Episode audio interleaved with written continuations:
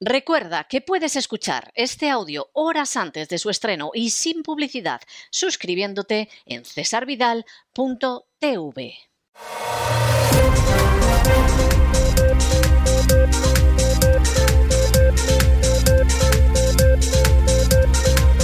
Las noticias del día. Estamos de regreso y estamos de regreso después de ese editorial que hemos dedicado a esa gran amenaza para la humanidad que significan las armas bioquímicas. Existe una convención internacional para prohibir el uso, la fabricación, el almacenamiento, el traslado de armas bioquímicas.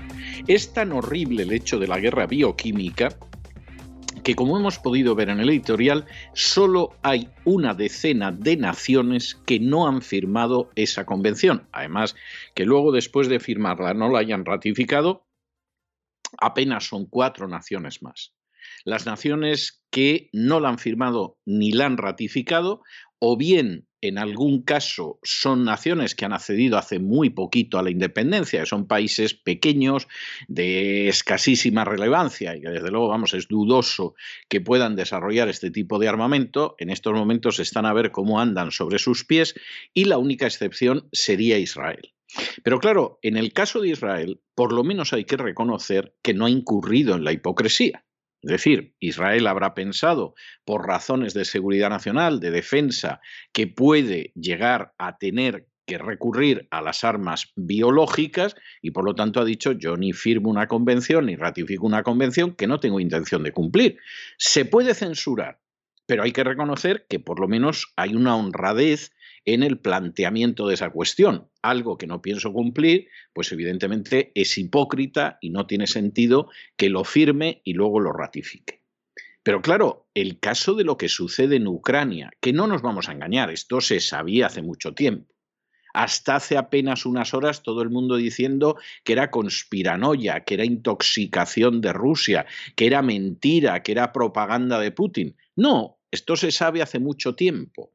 Y por eso algunos hemos mirado siempre con enorme aprensión, entre otras razones, a lo que sucede en Ucrania y al punto de vileza y de maldad y de encanallamiento que han descendido siempre los nacionalistas ucranianos. Porque no en vano esta gente honra como héroes nacionales al genocida Stepan Bandera y a las unidades de las SS ucranianas de la Segunda Guerra Mundial que asesinaron civiles, judíos, polacos, ucranianos no nacionalistas y por supuesto rusos. Y nunca nos han engañado con su propaganda. Y esta es otra prueba.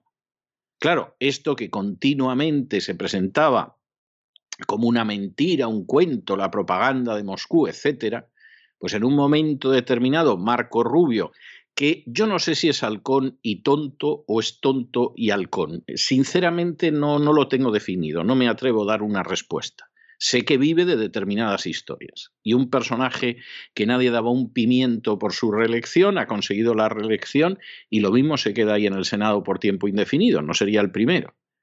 Cuando interroga a Victoria Nolan, la del FAC European Union, es decir, perdonen la grosería, nos limitamos a traducir a la Unión Europea que la jodan, y le pregunta, pues por, diciendo, bueno, ya sabe usted que los rusos lanzan, que hay armamento bacteriológico, que hay armamento bioquímico en Ucrania, para que la otra diga, sí, es que los rusos son muy malos y tal. La otra suelta, sí, tenemos varios laboratorios bioquímicos en Ucrania, estamos haciendo todo lo posible junto con los ucranianos para que no caigan en manos rusas. Esta mujer es mala como un pincho, pero nunca ha sido muy inteligente. ¿eh? Esto también reconozcámoslo. Claro, se le queda en ese momento una cara a Marco Rubio como diciendo, oiga, que yo lo que quiero es que me diga que el marido maltrata a la mujer y me acaba usted de soltar que la mujer es una arpía y que ha estado a punto de envenenarle echándole cianuro en el café.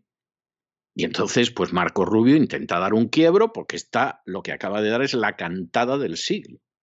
Y entonces la otra dice, bueno, sí, claro, si alguien utiliza esto, pues serán los rusos. Y tú dices, bueno, y entonces los varios laboratorios de armamento bioquímico que tenéis en Ucrania, ¿para qué los tenéis? No, porque sería interesante. O sea, eso viola las convenciones internacionales. Los nacionalistas ucranianos son unos vendepatrias y unos canallas, cosa por otro lado que tenemos muy claro hace muchísimo tiempo, hace décadas. Pero evidentemente esto es para echarse a temblar. Y claro, estamos hablando de una convención que hay que cumplir, que por supuesto habrá gente que la incumpla, pero eso no se puede tolerar, esa es una actitud criminal. Y no hay un armamento más peligroso después del armamento nuclear y según como sea, incluso a la altura o superando el armamento nuclear, que precisamente las armas bioquímicas. Y da igual quien las tenga, China, Rusia, el puente de Vallecas o los Estados Unidos de América. Eso es intolerable. Y es un quebrantamiento gravísimo del derecho internacional. Eso no se puede tolerar. Oigan, por mucho menos se invadió Irak. Y entonces esta es una situación muy grave que les hemos dejado de consideración en nuestro editorial de hoy. Siguiente cuestión que tenemos que dejar establecida antes de entrar propiamente en el boletín. Ustedes saben que en cesarvidal.tv procuramos ofrecerles los productos informativos mejores, Entramos ya hace tiempo dentro del terreno de los documentales, aparte de la información geoestratégica, aparte de programas de deporte, aparte de programas musicales, entramos dentro del terreno documental. Seguramente muchos de ustedes pudieron disfrutar de ese terrible documental que se titulaba, documental de Alejo Moreno, que se titulaba Hechos Probados, donde con hechos probados se demostraba la villanía, la maldad y el latrocinio que perpetran a diario los esbirros busca bonus de la agencia tributaria en España. Y el tiempo de exhibición de ese documental concluyó, pero ahora mismo en cesarvidal.tv tenemos otro documental de Alejo Moreno extraordinario, Los Señores de las Redes, donde pueden ustedes comprobar lo que es la vida de esos marinos españoles, también portugueses, que desde hace siglos faenan en los bancos de Terranova, que se juegan la vida, que es gente que demuestra una valentía y una gallardía que miras a los políticos españoles y no la ves por ningún lado, y que desde luego no tienen el menor apoyo como no lo han tenido nunca, jamás del país donde vieron la primera luz. Estos señores de las redes, sobre todo para aquellos que piensen como aquel título de, un cuadro de Goya, que el pescado está caro, desde luego merece la pena verlo. Y les anunciamos que después de Señores de las Redes, aunque quizá coincidiendo, vamos a tener documentales de primerísimo nivel, eh, documentales de directores premiados con el Oscar y que los vamos a tener también en cesarvidal.tv, pero ya los vamos a informar de esta cuestión en otro momento. Ahora entramos en el boletín. Esto es tremendo. Verdaderamente lo que estamos viendo en estos momentos en relación con la crisis de Ucrania es de vergüenza. Y Borrell, Josep Borrell, pues está haciendo el mismo papel de palanganero asqueroso que en su día hizo el también socialista y también español eh, Solana, Javier Solana, con el tema de arrasar con bombardeos Yugoslavia, la antigua Yugoslavia. E igual que Javier Solana en su momento fue un criminal de guerra, lo que pasa es que, claro, los ganadores nunca acaban compareciendo ante un tribunal de guerra.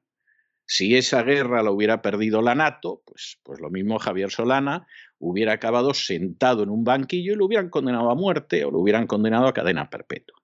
Como ahí se impuso la violencia de una guerra sin el menor respaldo del derecho internacional desencadenada por la NATO sobre Yugoslavia, pues ahí sigue apareciendo, pontificando y dogmatizando un criminal de guerra que se llama Javier Solana que por supuesto hay peticiones de enjuiciarle a él y a otros de los que estuvieron implicados en casi 90 días de bombardeo sobre Belgrado, que se dice pronto, pero que ya saben ustedes que no se van a sentar en el banquillo jamás. Es más, Javier Solana tiene un aspecto de que le quedan de vida dos telediarios. Esa es la sensación que hay. Ahora mismo, ¿quién es el palanganero mayor de todo este tipo de cosas? Josep Borrell, que efectivamente está aspirando a ver si hay suerte. Acabamos con un gobierno todavía más globalista que el presente en España y el jefe de ese gobierno de concentración, pues no es Feijó, no es Pedro Sánchez y es él. Y está llegando a un grado de vileza Borrell que es verdaderamente tremendo. Entonces a Borrell se le ha ocurrido, para complacer a su señorito Soros y a otros que no son el señorito Soros, que lo que tienen que hacer los ciudadanos europeos es estar dispuestos a pasar frío y que corten el gas de tal manera que se convierta en una represalia contra Rusia. Por decirlo de manera literal, corten el gas en sus casas, disminuyan la dependencia de quien ataca a Ucrania y comprometámonos más en una defensa colectiva. ¿Por qué no te cortas tú la estupidez, la ambición y la maldad y la vileza que te caracteriza? O sea, esto es absolutamente criminal. Aquí la idea es, estamos metidos en un plan terrible en el que, por supuesto, estamos tapando los horribles crímenes de los nacionalistas ucranianos, incluido el tener laboratorios de armamento bioquímico, y lo que hacemos en estos momentos es que, claro, como vamos a pasar un frío espantoso porque nos hemos metido en lo que nos hemos metido, más bien ellos nos han metido en lo que nos han metido, pues nada, pasen ustedes frío que va a ser heroico. ¿Por qué no pasas frío tú, Josep? ¿Eh? ¿Por qué no das ejemplo? ¿Por qué no apagas tú la calefacción? ¿Por qué no renuncias a tus dietas en la Unión Europea?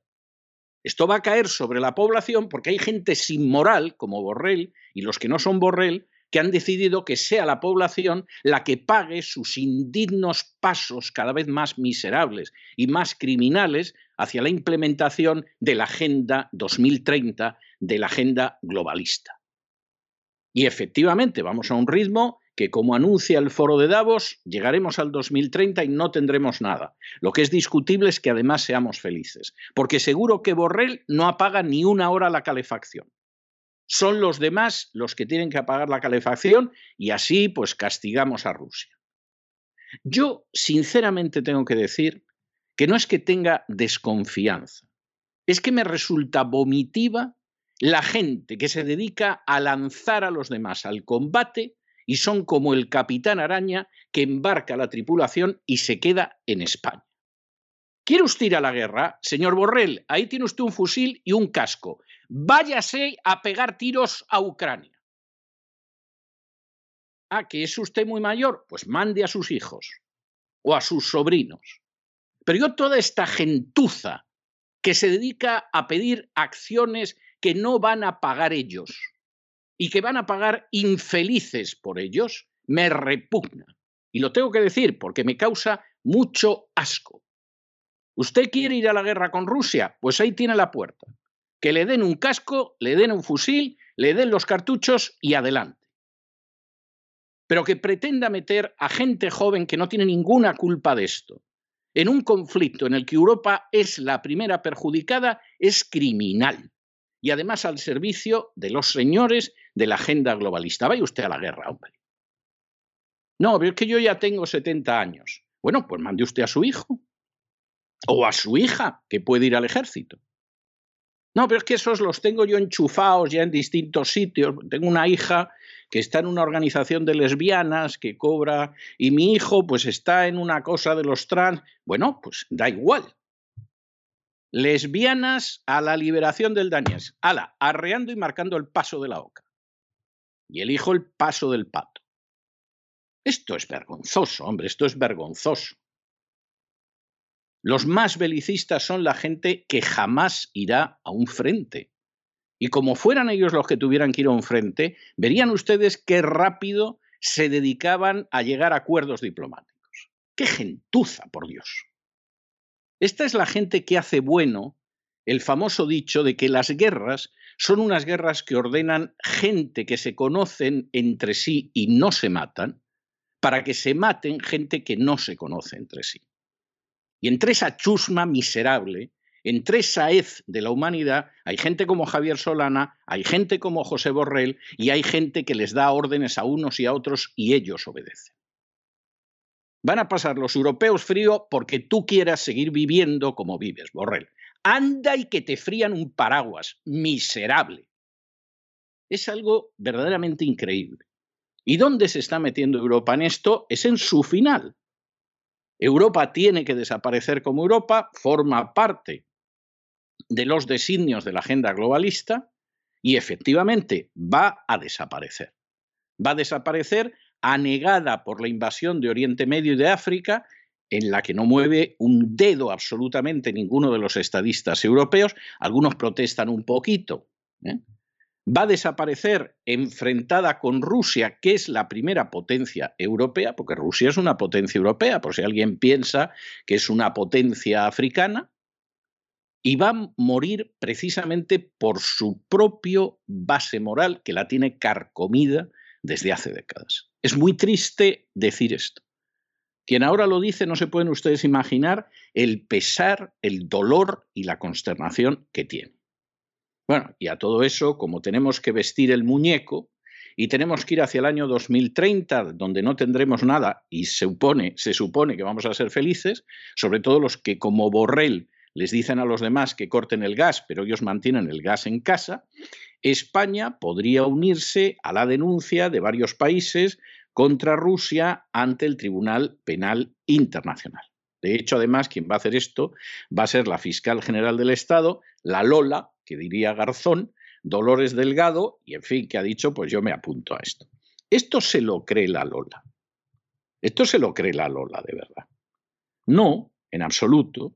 Luego, por supuesto, pues pueden contar lo que quieren, pero aquí lo único que hay es una serie de oligarcas que sabiendo que esto se acaba y que se va a acabar de muy mala manera, han dicho nosotros salvamos el cuello a costa de la miseria, del empobrecimiento, de la desaparición de libertades y si llega el caso de quitarles la vida a los que no forman parte de nuestras oligarquías y de nuestras castas privilegiadas.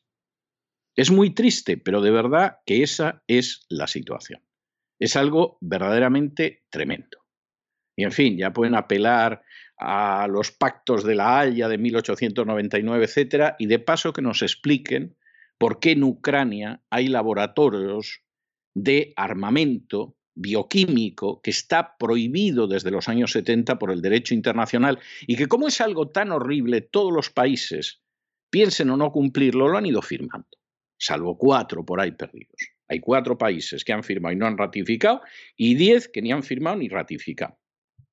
Lo cual, sobre 200 naciones que hay en el mundo, sobre poco más o menos, pues hombre, es un porcentaje muy pequeño.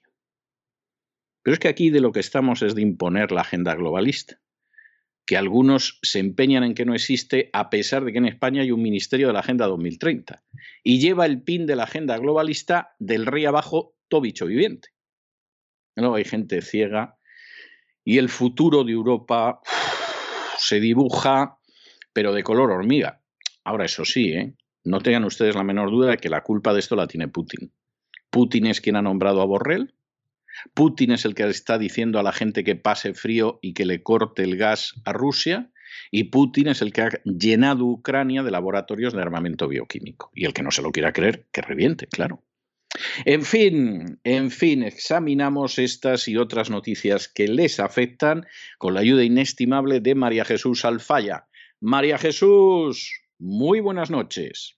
Muy buenas noches César, muy buenas noches a los oyentes de La Voz, a quien les recomendamos la suscripción a www.cesarvidal.tv porque pueden disfrutar de contenidos exclusivos y de programas como este y todos los de La Voz antes que nadie. Además, pueden disfrutar de un imprescindible documental para conocer la vida de los pescadores que faenan en los caladeros de Terranova un documental dirigido por Alejo Moreno. Se titula Señores de las redes. Es solo para suscriptores de la voz. Si todavía no lo son, están a tiempo de serlo y disfrutar de este documental único disponible solamente durante este mes de marzo en www.cesarvidal.tv.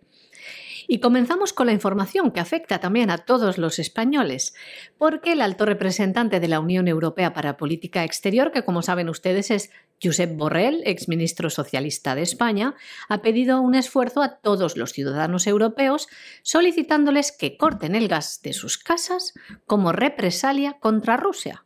En ese sentido, Borrell ha pedido extraer lecciones del coronavirus y apostar por esfuerzos colectivos a nivel europeo en la cruzada política contra Rusia. Y lo decía así de claro.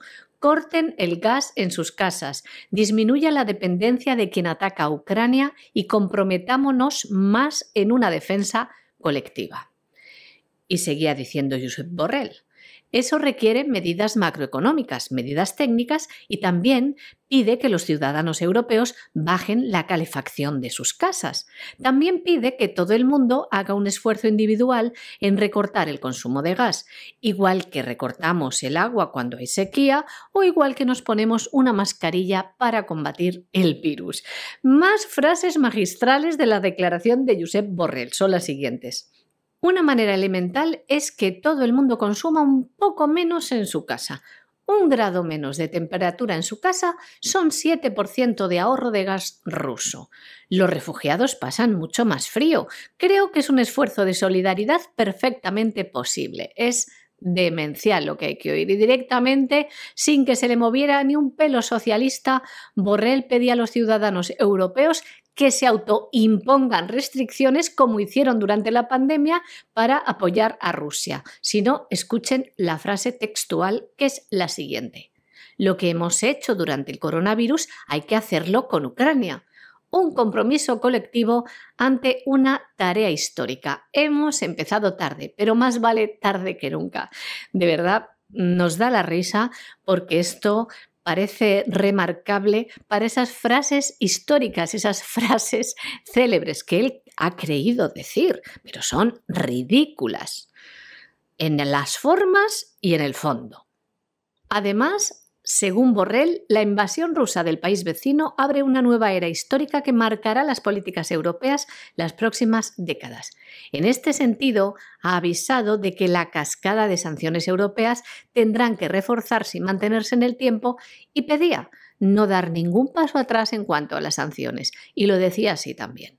Putin quiere ponernos a prueba y tenemos que resistir. Y ante el revuelo causado en nuestro país por estas declaraciones, el jefe de la diplomacia europea aclaraba hoy que su petición no iba dirigida a los ciudadanos españoles porque decía nuestro gas viene de otra parte, por tanto, mi consejo petición de que la gente ahorre gas para no tener que importar más gas ruso no va por los españoles, porque los españoles no consumen gas ruso, pero para el resto de Europa sí.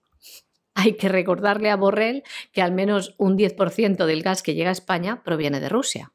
Y más noticias referidas a la implicación de lleno de nuestro país en el conflicto de Ucrania. La ministra de Justicia, Pilar Job, ha declarado que el Gobierno está trabajando en la posibilidad de que distintos países de manera coordinada eleven ante la Fiscalía de la Corte Penal Internacional una denuncia por la invasión de Ucrania por parte de la Federación de Rusia ha explicado que esta acción iría en paralelo y por la vía internacional a las diligencias de investigación que ha abierto la Fiscalía.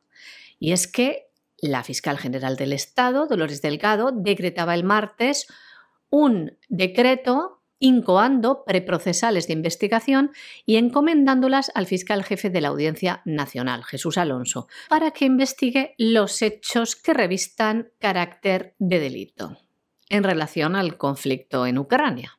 En el decreto de incoación de investigación, la fiscal general recoge lo siguiente. La Ley Orgánica del Poder Judicial establece en su artículo 23.4 el marco competencial para iniciar cualquier investigación penal sobre violación o transgresión de los derechos recogidos en los tratados y convenios de los que España es parte.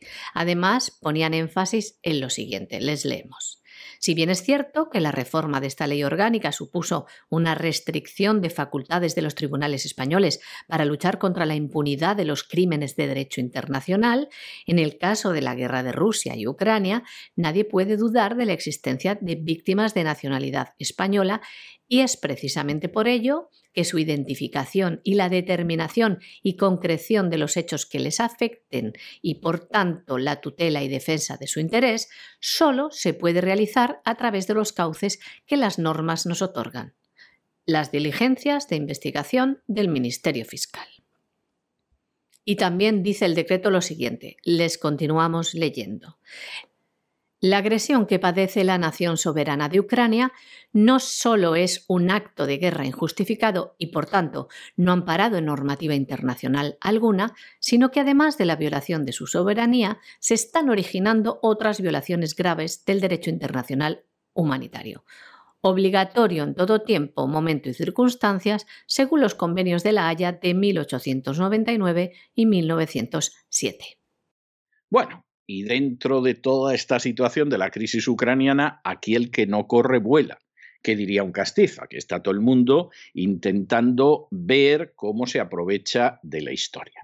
Hay un señor que se llama Víctor Mrenka, que es un ucraniano y que está cumpliendo condena en España está cumpliendo condena, pues porque podría haberse dedicado a la mafia, al tráfico de drogas, a los burdeles, son algunas de las actividades que desarrollan, no vamos a decir todos los ucranianos, hay gente decente, pero por lo menos algunos de los ucranianos que hay en España.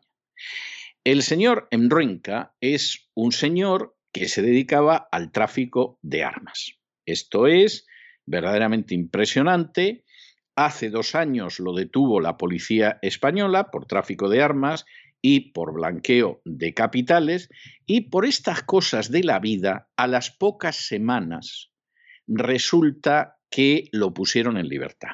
Le dijeron que como estaba todavía vigilado, porque claro, a fin de cuentas una persona que blanquea capitales y que trafica con armas, ¿para qué la vas a tener en la cárcel? En la cárcel tienes a ese pobre anciano que se defendió de un criminal que fue con una motosierra a su casa y el pobre anciano lleva ya casi un año en prisión, con setenta y tantos años. Hombre, un viejo peligroso que se defiende contra un sujeto que viene con una motosierra, ese tiene que estar en prisión eh, provisional. eso no se discute es en prisión y sin salir, con setenta y tantos años, y habiéndose defendido cuando le iban a saltar en su casa de madrugada, un peligro público. El viejo ese, vamos, más peligroso que un mono con un cuchillo. Traficante de armas ucraniano, que además se da la circunstancia que blanqueaba capitales, hombre, unas semanitas en prisión porque, porque efectivamente hay que cumplir, pero vamos, ese a la calle, vamos, los traficantes de armas ucranianos, todo el mundo sabe que son como una versión ucraniana de los Boy Scouts y de los catequistas y por lo tanto lo pones en libertad provisional. Si hubiera sido un anciano, en defensa propia, ah, eso sería otra cosa, ese a la cárcel y no sale. Pero un traficante de armas ucraniano, hombre, pues unos días en prisión y a la calle. Le quitaron el pasaporte, eso sí, bueno, debe estar llorando por los rincones, como si esta gente no pudiera acceder a documentación falsa. Le prohibieron abandonar España, hombre, es un detalle por parte del juez, y todas las semanas tiene que aparecer en sede judicial. Y entonces, pues ha llegado el renco y ha dicho, miren, que como hay una guerra en Ucrania, yo quiero irme a Ucrania a liberar a mi país. ¿eh? O sea, yo sé que tengo aquí una causa pendiente en España que veremos en qué acaba, más vale no pensarlo y no amargarnos el día, pero como estamos en esta causa y además su gobierno está en la que está y todas estas historias, pues bueno, yo quisiera que me dejen ir a combatir por la libertad de mi país, etcétera, y aquí os quedáis pringados españoles. Bueno, pues menos mal que la Audiencia Nacional le ha dicho que no. No, mire usted, o sea, encima de que está usted en la calle con los cargos que tiene, hombre, ya solo faltaba eso, que le devolvamos el pasaporte y que se largue usted a Ucrania. Y si te he visto, no me acuerdo. Entra usted en el batallón Azov, se pone a asesinar civiles, como es propio de esas unidades del ejército ucraniano, y luego, pues, pues resulta que estamos en, en una situación que si te he visto, no me acuerdo. Es más, lo mismo vuelve usted condecorado desde Ucrania y, y no podemos hacer nada. Y la Audiencia Nacional ha dicho que no. Vamos a ver por cuánto tiempo. Vamos a ver por cuánto tiempo. Un traficante de armas ucraniano acusado en España de tráfico de armas solicita ser puesto en libertad para ir a su país a combatir. Y le decía al juez que se comprometía a volver a España, donde vive parte de su familia, una vez cumplida su misión en suelo ucraniano. El juez instructor de la Audiencia Nacional ha denegado la petición. Víctor Renco, que residía en la provincia de Alicante, fue detenido en noviembre del año 2020 por su presunta participación en una red de tráfico de armas y blanqueo de capitales. A finales del año 2021, el titular del Juzgado Central de Instrucción número 2 le dejó en libertad provisional, pero con medidas cautelares, es decir, prohibición de abandonar España, retirada del pasaporte y comparecencia semanal en sede judicial. Bueno, y seguimos con otra noticia que les hemos eh, anticipado durante las últimas semanas. Incluso tuvimos una entrevista con Don Aarón Lara, que es uno de los grandes defensores de la vida y la familia en Hispanoamérica, un ciudadano mexicano, y en este caso la noticia tiene que ver con Guatemala. Vamos a colocar las cosas en su justo medio para que veamos cómo contemplan algunas determinadas situaciones. Seguramente ustedes recordarán un circo bochornoso que montó la administración Biden. No me atrevo a decir que el presidente Biden, porque yo no sé si el presidente Biden es siquiera capaz de subirse la cremallera de la bragueta, Dicho esto con todos los respetos, pero no tengo seguridad porque confunde a los ucranianos con los iraníes, dice que Putin ha invadido Rusia, en fin, eh, yo creo que a veces no está muy fino el presidente Biden y yo creo que no se le puede atribuir toda la responsabilidad por ese circo de la cumbre de la democracia y esa responsabilidad, pues hombre, aquí cada palo que aguante su vela hay que atribuírsela a su administración. En ese circo, donde supuestamente estaban las democracias frente a los excluidos al fuego eterno, que son los no demócratas, había dictaduras africanas, había dictaduras de Oriente Medio, pero eran nuestros amiguitos. Entre otras cosas, porque claro, es que de Oriente Medio se dieron cuenta que solo podían invitar a Israel. Que se podrá decir lo que quieras, pero que son una democracia. Claro, que de Oriente Medio venga solo Israel, pues queda feo, pues traeros a Irak. ¿eh? Bueno, pues si ahí están en guerra civil y eso no es una democracia ni de broma, sí, pero lo hemos invadido nosotros, con la idea que había unas armas de destrucción masiva que no existieron. ¿eh? Entonces, traeros a Irak, traeros, traeros también alguna de estas dictaduras de, de África, del África Austral, etc. Pero en este elenco decidieron dejar fuera a determinados países, como a Guatemala. Y tú dices, pero a Guatemala, ¿por qué? Decir, hombre, Guatemala tampoco es que sea un ejemplo que aparezca en los libros de democracia grisolada, pero vamos, Guatemala es muchísimo más democrática, con diferencia que Irak y que algunas de las naciones de la cumbre que, que vinieron desde el África Austral. ¿Pero qué os ha hecho Guatemala? Pues muy sencillo. Guatemala no se somete a la agenda globalista. Luego podrá reconocer a Taiwán Luego podrá reconocer el traslado de capital de Israel a Jerusalén, pero eso, eso no importa de cara a la Agenda 2030. De cara a la Agenda 2030, lo que importa es que se someta. Y a Guatemala se le ha ocurrido que no va a haber aborto y que no va a haber matrimonio homosexual. Luego no es una democracia, porque que sepan ustedes que las democracias se están definiendo en los últimos tiempos no porque tengan libertad, que cada vez tienen menos, no hay nada más que ver el Canadá o las censuras de YouTube y otras redes sociales. La libertad cada vez define menos a la democracia. Al paso que vamos, China va a acabar siendo una democracia. ¿Y qué es lo que lo define? Hombre, hombre, la agenda globalista y someterse a la ideología de género y que de pronto pueda salir un dictador como el de Cuba diciendo que apoyan la Agenda 2030, que eso permite que luego sucedan muchas cosas con Cuba. Y entonces, en medio de esta situación, y aquí viene la noticia, el Congreso de Guatemala ha aprobado una ley de protección de la vida y de la familia que excluye el aborto y el matrimonio homosexual.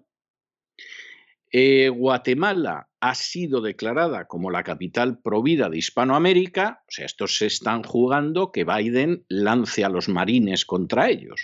¿eh? O sea, esto es algo verdaderamente serio y todo esto sucede mientras la Organización Mundial de la Salud, que anda enredando en los últimos días para que las naciones de todo el mundo abandonen su soberanía en términos sanitarios y sea la Organización Mundial de la Salud la que diga lo que hay que hacer en todo el mundo, una organización que más del 80% de su presupuesto lo dan organizaciones globalistas, como las de Bill Gates y la Big Pharma, o sea, agárrense ustedes lo que puede ser de este mundo si las decisiones sanitarias, en vez de tomarlas los estados soberanos, las toma la Organización Mundial de la Salud, mantenida por la Big Pharma y otros santos hermanos mártires, bueno, pues la Organización Mundial de la Salud está instando a todos los países a que vayan hacia una política de aborto libre.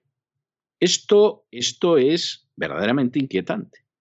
Y a la pobre Guatemala el bofetón se lo han dado porque además no se puede defender. Ah, a China no la invitan, le importa tres pimientos. A Rusia no la invitan. Y en fin, Rusia que está convencida de que si hay un modelo de hipocresía en este mundo, no es el de los escribas y fariseos, sino el de Occidente, le importa un pimiento. Pero la pobrecita Guatemala le lanzan el escupitajo a la cara y lo único que puede hacer es sacarse el pañuelo e intentar limpiarse. Bueno, pues Guatemala está demostrando tener una dignidad inmensa. Y como suele suceder cuando la gente se comporta con dignidad, queda de manifiesto la inmensa indignidad de los que hay enfrente. Es terrible que en estos momentos lo que define una democracia sea la destrucción de la familia y de la vida. Bueno, pues, pues al final existe una justicia cósmica, que algunos no la quieren ver, pero existe. Y esa justicia cósmica se manifiesta a lo largo de la historia.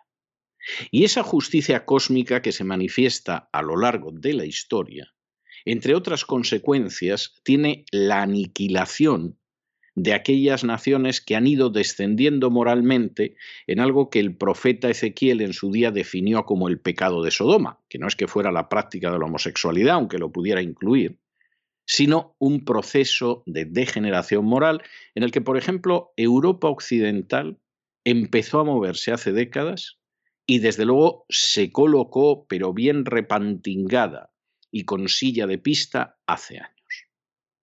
Luego, en fin, le puedes echar la culpa a Putin, que saben ustedes que es culpable de todo, desde el diluvio universal hasta la inflación que teníamos ya como un año antes de la entrada de las tropas rusas en Ucrania, le pueden ustedes culpar de lo que quieran, pero lo cierto es que vamos hacia situaciones pavorosas, porque este mundo hay que empujarlo hacia la Agenda 2030 y hay que empujarlo para que además cuando llegue el año 2030 no tengamos nada y seamos felices, salvo gente como Borrell. ¿Por qué se no va a cerrar el gas? Vamos, Fíjense, no soy yo amigo de apostar y me jugaba una cena a que Borrell con frío no renuncia al gas ni un minuto entero. Los diputados del Congreso de Guatemala han aprobado la Ley para la Protección de la Vida y la Familia. La aprobación de dicha ley se logró con 101 votos a favor, 51 diputados ausentes y 8 votaron en contra. Esta buena noticia para la vida, gracias al apoyo de la mayoría de los diputados guatemaltecos, coincide con la declaración de Guatemala como capital provida de Latinoamérica. Esta normativa busca proteger la vida, la familia y la institución del matrimonio entre hombres y mujeres, que es lo que es realmente la palabra matrimonio, así como la libertad de conciencia y de expresión y el derecho de los padres de educar y orientar a sus hijos en el ámbito sexual. Además, esta ley deja en claro que la familia está conformada por el hombre y la mujer. También en su artículo segundo define la diversidad sexual, la familia nuclear y la familia ampliada. Entre los grupos pro vida que han estado luchando para que esta ley siga adelante están los pastores evangélicos, que entregaron más de 100.000 firmas solicitando la aprobación de esta ley. La coalición ministerial cristiana de Guatemala se presentó en el año 2019 en el Congreso para pedir la aprobación de esta iniciativa de ley apoyada por gran número de guatemaltecos. Lo que defienden es la obligación del Estado de conservar y defender el sentido natural de la familia, también el del matrimonio, conservar y defender la existencia misma de la raza humana que necesita de la unión entre un hombre y una mujer. El Estado también debe conservar y defender la genética natural del ser humano y el género de nacimiento.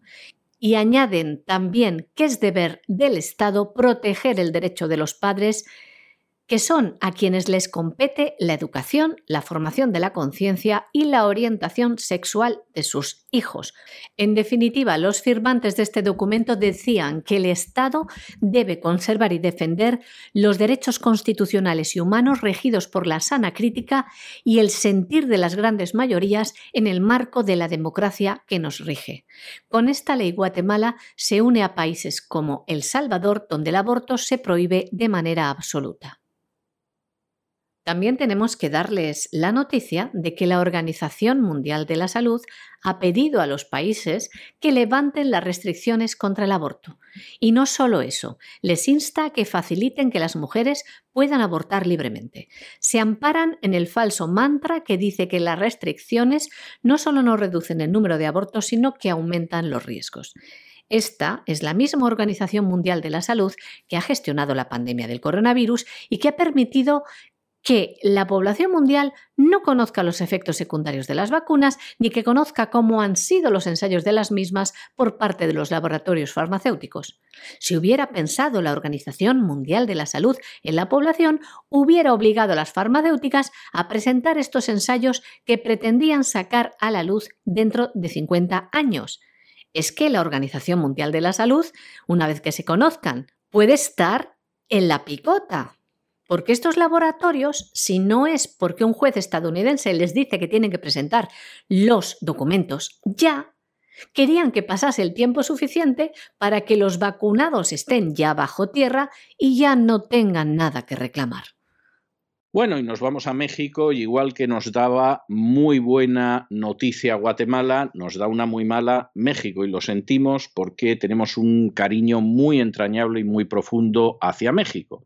Resulta que Sinaloa acaba de despenalizar el aborto hasta la semana decimotercera de la gestación. Se une de esta manera a Ciudad de México, a Oaxaca, a Veracruz, a Hidalgo, a la Baja California y a Colima. Eh, esto es algo verdaderamente tremendo. No vayan ustedes a creer que la situación en los otros 32 estados mexicanos es como para lanzar las campanas al vuelo, porque efectivamente el aborto se permite en determinadas situaciones. Pero hay que decir que en los otros 32 estados mexicanos el aborto va unido a supuestos. Esto es terrible, sobre todo si eres el feto y te toca uno de los supuestos, pero los supuestos moderan, en cierta medida, la matanza masiva que significa el aborto. Es verdad que los moderan en cierta medida. ¿Qué sucede con lo que ahora sucede, que es que se avanza hacia una ley de plazos? Pues que ya no hay supuestos. Mientras dura el plazo, que en algún caso son seis meses, como en Colombia, usted puede asesinar impunemente a una vida, y además una vida humana. Es terrible, pero es así. Bueno, pues luego sucede lo que sucede. Y desde luego lo de la Organización Mundial de la Salud es verdaderamente terrible. Continuando en América Latina, pasamos de una noticia fabulosa para la vida que nos brindaba Guatemala y ahora vamos hasta México donde tenemos que transmitirles una muy mala. En el estado mexicano de Sinaloa, el Congreso ha aprobado una ley que permite el aborto hasta la semana número 13 de gestación. Ha sido aprobada con 28 votos a favor, 2 en contra y 9 abstenciones. De este modo, Sinaloa se convierte en el séptimo estado del país en aprobar una ley que permite el aborto. Se une así a Ciudad de México, Oaxaca, Veracruz, Hidalgo, Baja California y Colima. En el resto de los 32 estados mexicanos únicamente se permite el aborto en el caso de violación y otros estados tienen causales por salud de la madre, inviabilidad del feto o pobreza extrema. El colmo de la locura tras aprobarse esta despenalización del aborto en el Congreso de Sinaloa ha sido la declaración de una diputada del partido oficial Morena que dijo que penalizar el aborto es un tipo de violencia de género. Queremos recordar también que el pasado septiembre del año 2021, la Suprema Corte de Justicia declaró inconstitucional la penalización del aborto en el norteño estado de Coahuila. Aunque la decisión de la Corte solo invalidó el Código Penal de ese Estado, sentó un precedente para todos los tribunales del país. Y les damos un dato que da la propia Organización Mundial de la Salud, que es claramente proabortista. Dice que en el mundo cada año se producen 25 millones de abortos clandestinos, es decir, no oficiales. Y nos vamos, nos vamos ni más ni menos que a Ucrania en la información internacional, la verdad es que si tuviéramos que contarles cada una de las vilezas que perpetran los nacionalistas ucranianos con el respaldo además de Occidente, es que tendríamos que dedicar un especial.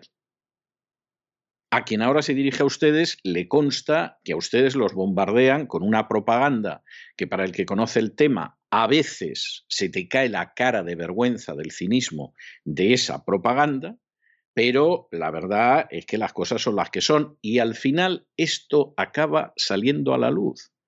Porque siempre hay alguien como Victoria Nolan que es mala hasta decir basta.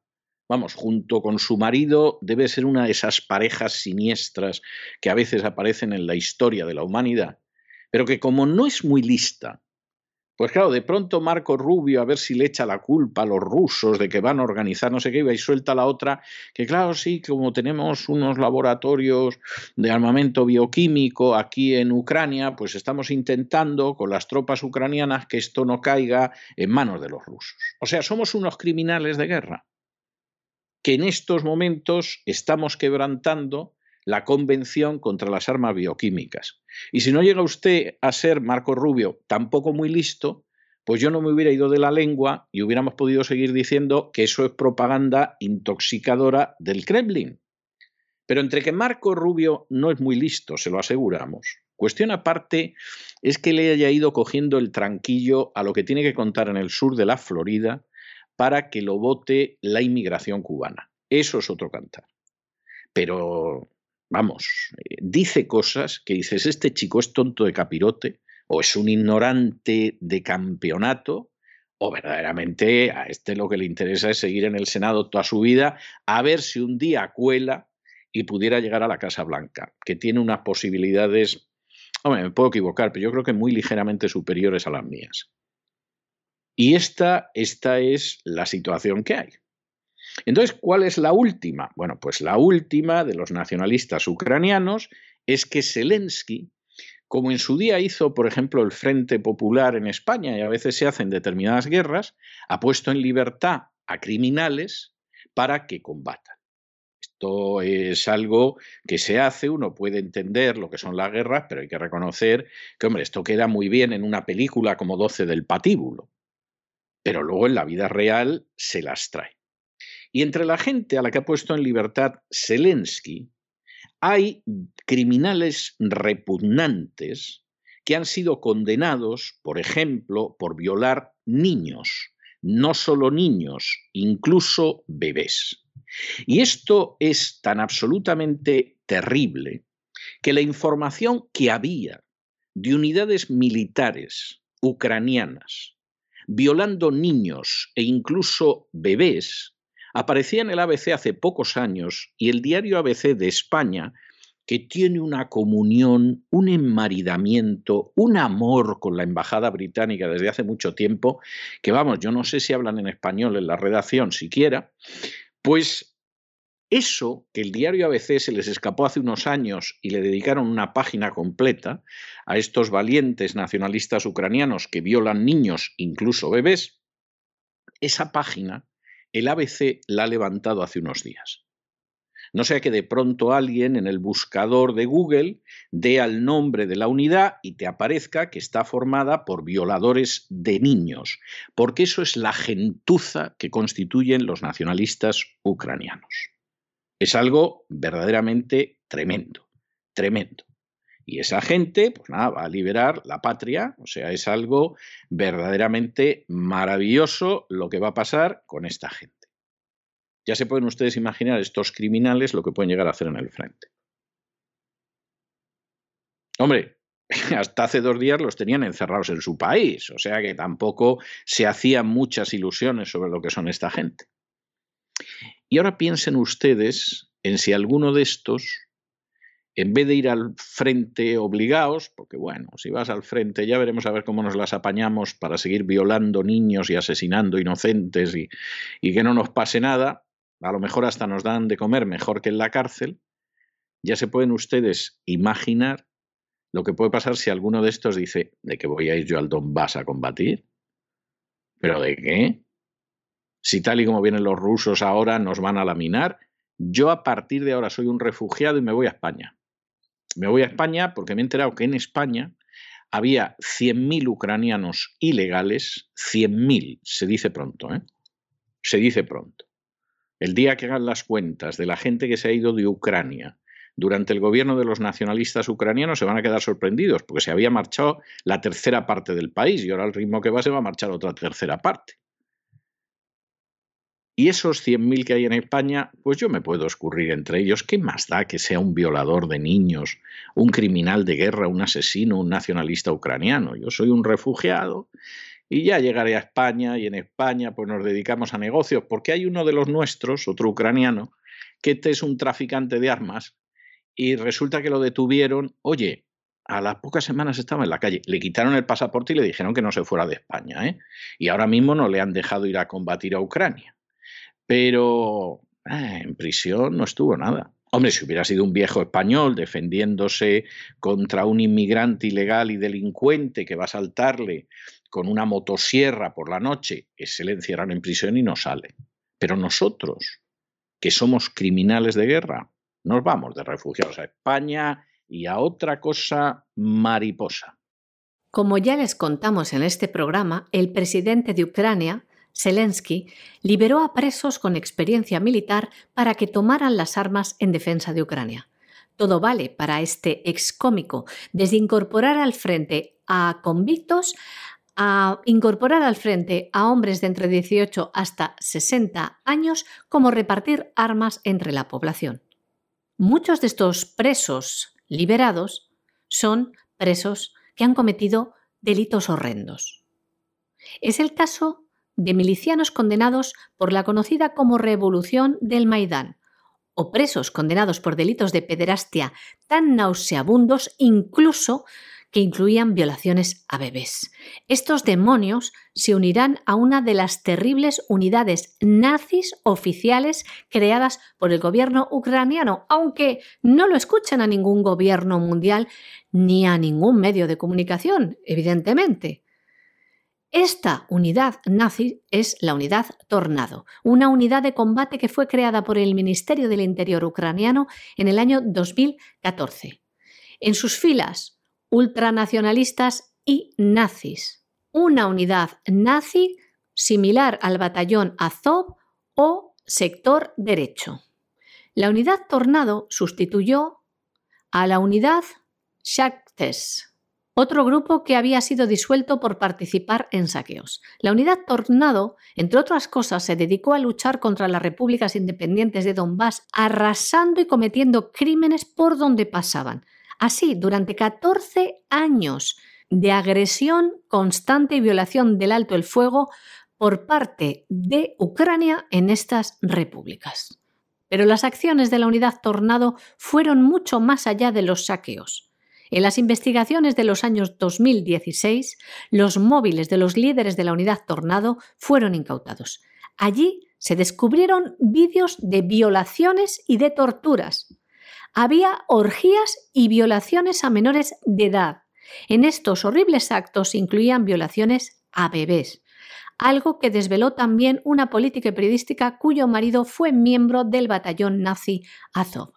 De los pocos que fueron detenidos, ocho fueron acusados de secuestro y tortura de la población local en la región de Lugansk. En las mismas investigaciones se confirmó que la unidad Tornado construyó una cámara de torturas en la planta inferior de una escuela local. Estos monstruos han sido soltados de las cárceles y ahora países de todo el mundo, muy solidarios con Ucrania, ya están preparando sus ciudades, desplegando las alfombras rojas para acoger a refugiados de este conflicto. ¿Quién les asegura a ustedes que estas bestias humanas, en lugar de ir al frente, se cuelen en uno de los aviones que les trae a sus ciudades? ¿Quién le dice a usted, ciudadano de alguna localidad de Castilla y León en España, que alguno de los 2.500 refugiados ucranianos que van a acoger ya estas comunidades no sea una de estas bestias depravadas? ¿O quién le dice a usted que se encuentra en cualquier otra parte del mundo donde su gobierno ha decidido acoger a ciudadanos ucranianos que estos desalmados no estarán en sus ciudades? Bueno, y ahora otra de estas noticias que verdaderamente son para creer en la imparcialidad no solo de las furcias mediáticas, sino de las organizaciones internacionales.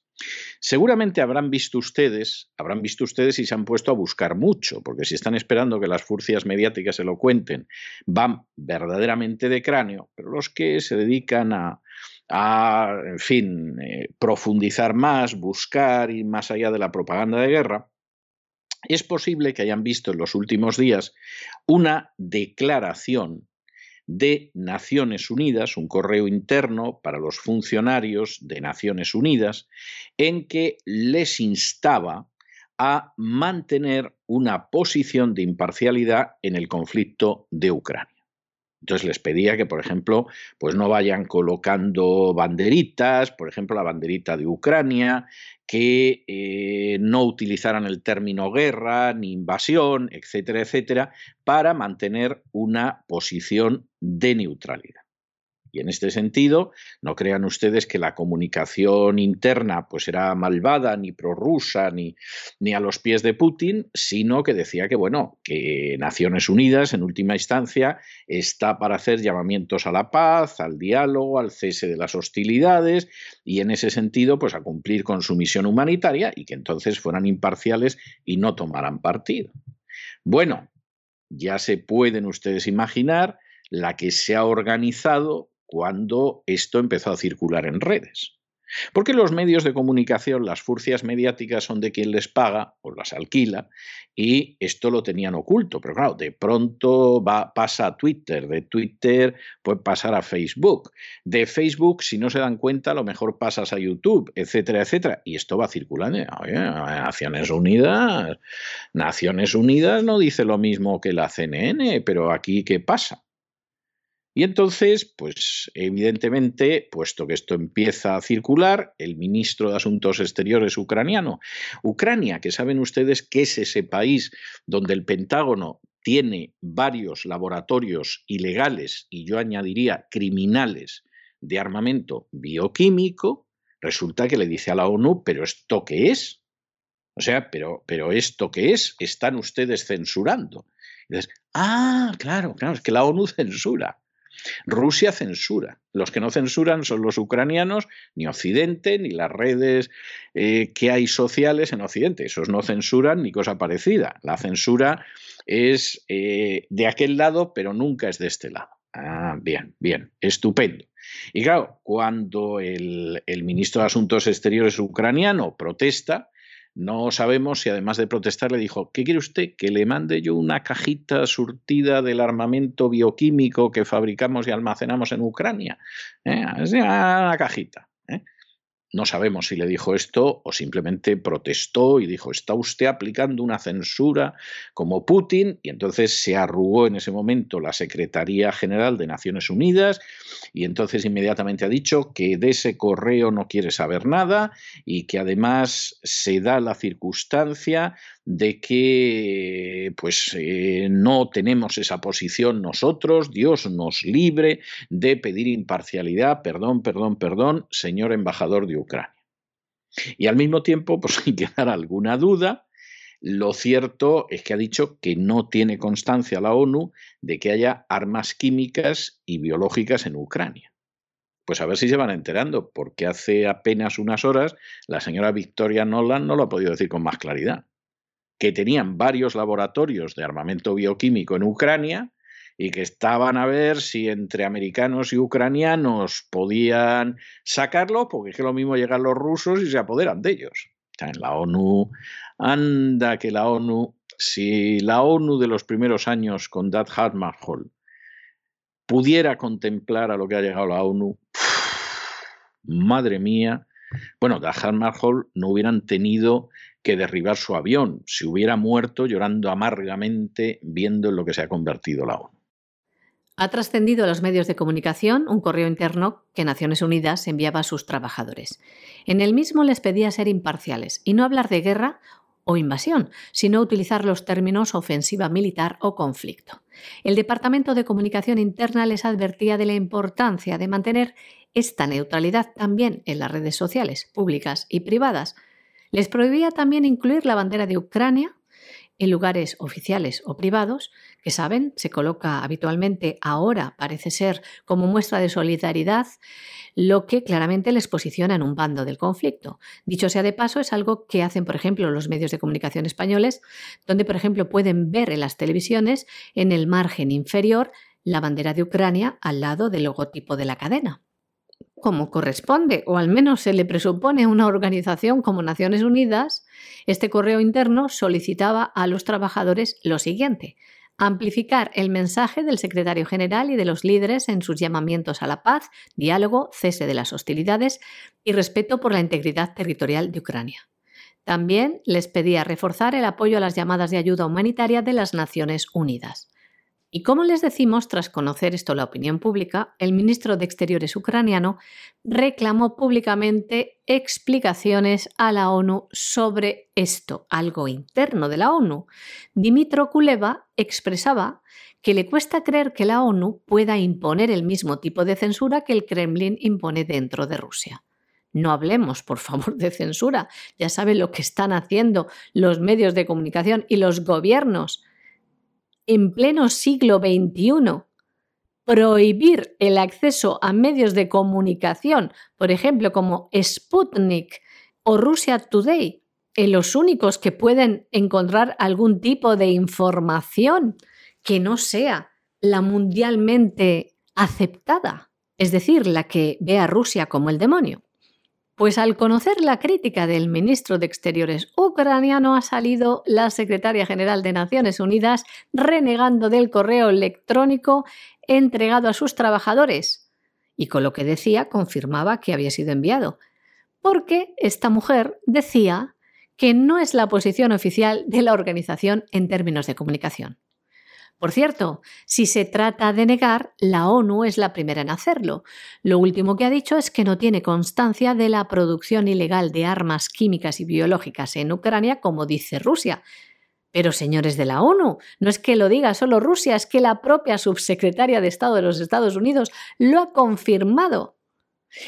Y además el portavoz de la ONU, de la Organización de Naciones Unidas, añadía que la OMS, la Organización Mundial de la Salud, que trabaja directamente con el gobierno ucraniano, cosa que no nos sorprende, decía que tampoco le constaba a la OMS que se estuvieran manipulando material biológico y químico para generar armas de destrucción masiva, algo que es ilegal en el derecho internacional.